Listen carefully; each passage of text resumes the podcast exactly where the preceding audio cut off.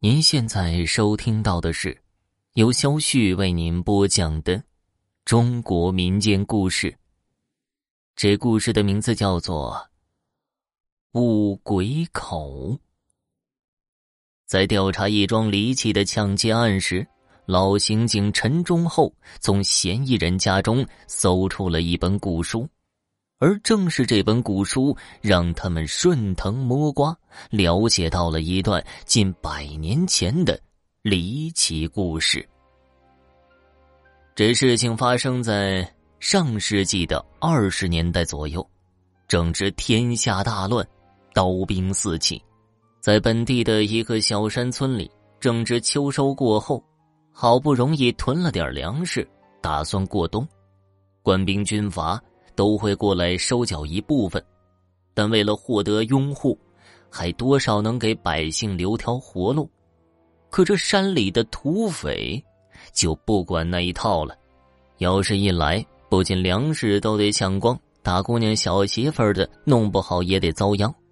这不，有村民探听到土匪这几天正四处入村抢劫呢，都有些压不住气。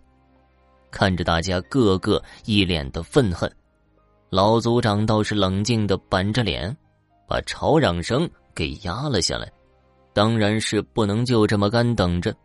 老族长其实早在心里边有了盘算。他说呀：“后山离着官军的营地很近，那些土匪不一定敢冒险去追，便打算带着村民去躲躲风头。”可就在这个时候，人群之中走出了一个约莫五十岁左右的老头，拦了组长的话头。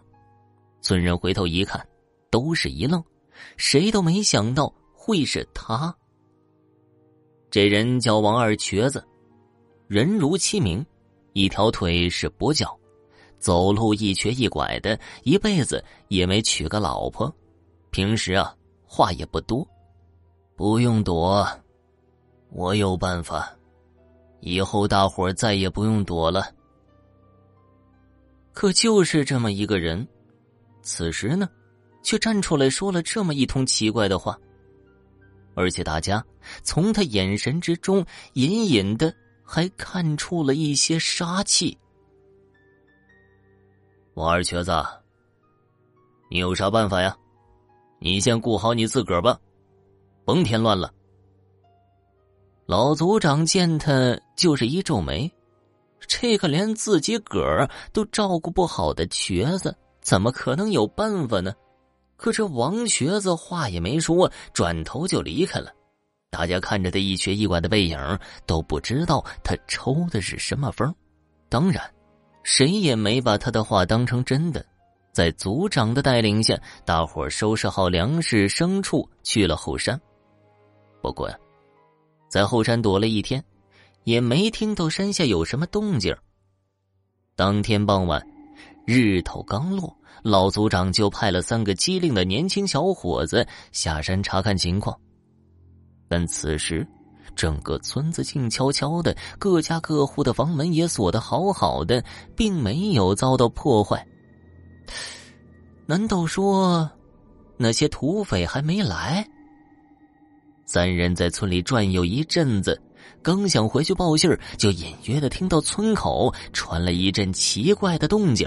三个人侧耳一听，那好像是有人发出的笑声，不由得都紧张起来。他们三个有些心慌，可左想右想，还是得弄清楚。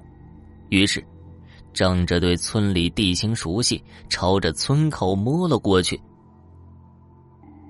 当他们来到村口大树后，顺着声音看去的时候，眼前的一幕着实让他们吓了一跳。只见前方路口处有二十多号土匪围成了一个圈，蹦蹦跳跳，一个个脸上挂着笑，不停的发出嘿嘿嘿的声音。一看真是土匪，其中一个小伙子被吓得不轻。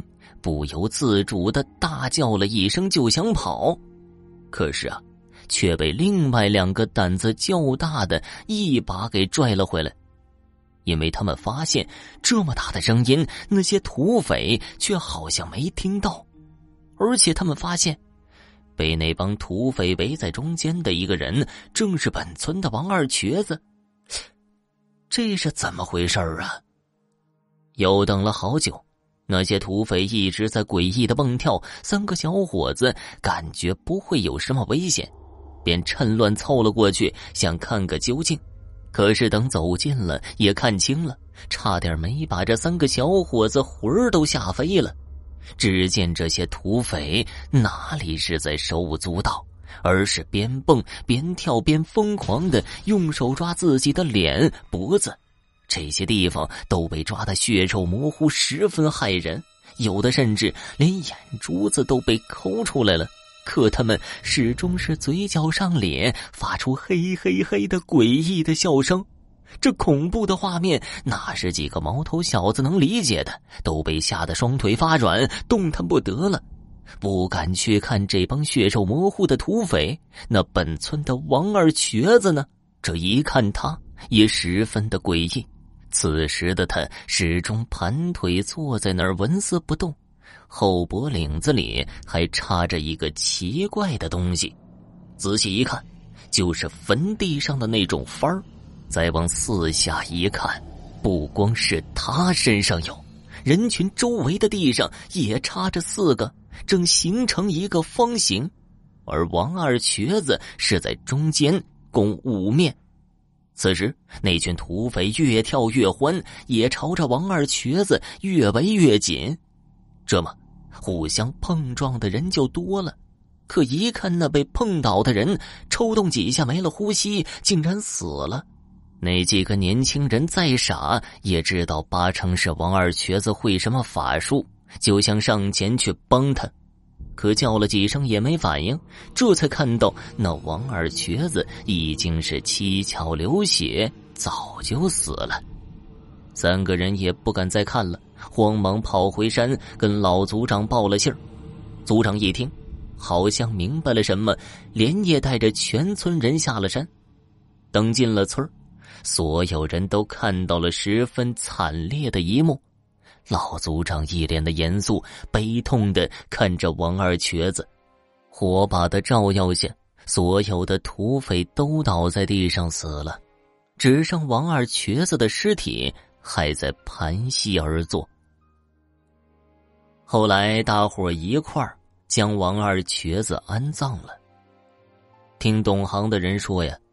王二瘸子当时应该用了五鬼术的阵法，但代价却是自己的命。从那个时候开始，这个地方成了村里的邪地，也被人称之为五鬼口或是土匪坟。听众朋友，本集播讲完毕，感谢您的收听。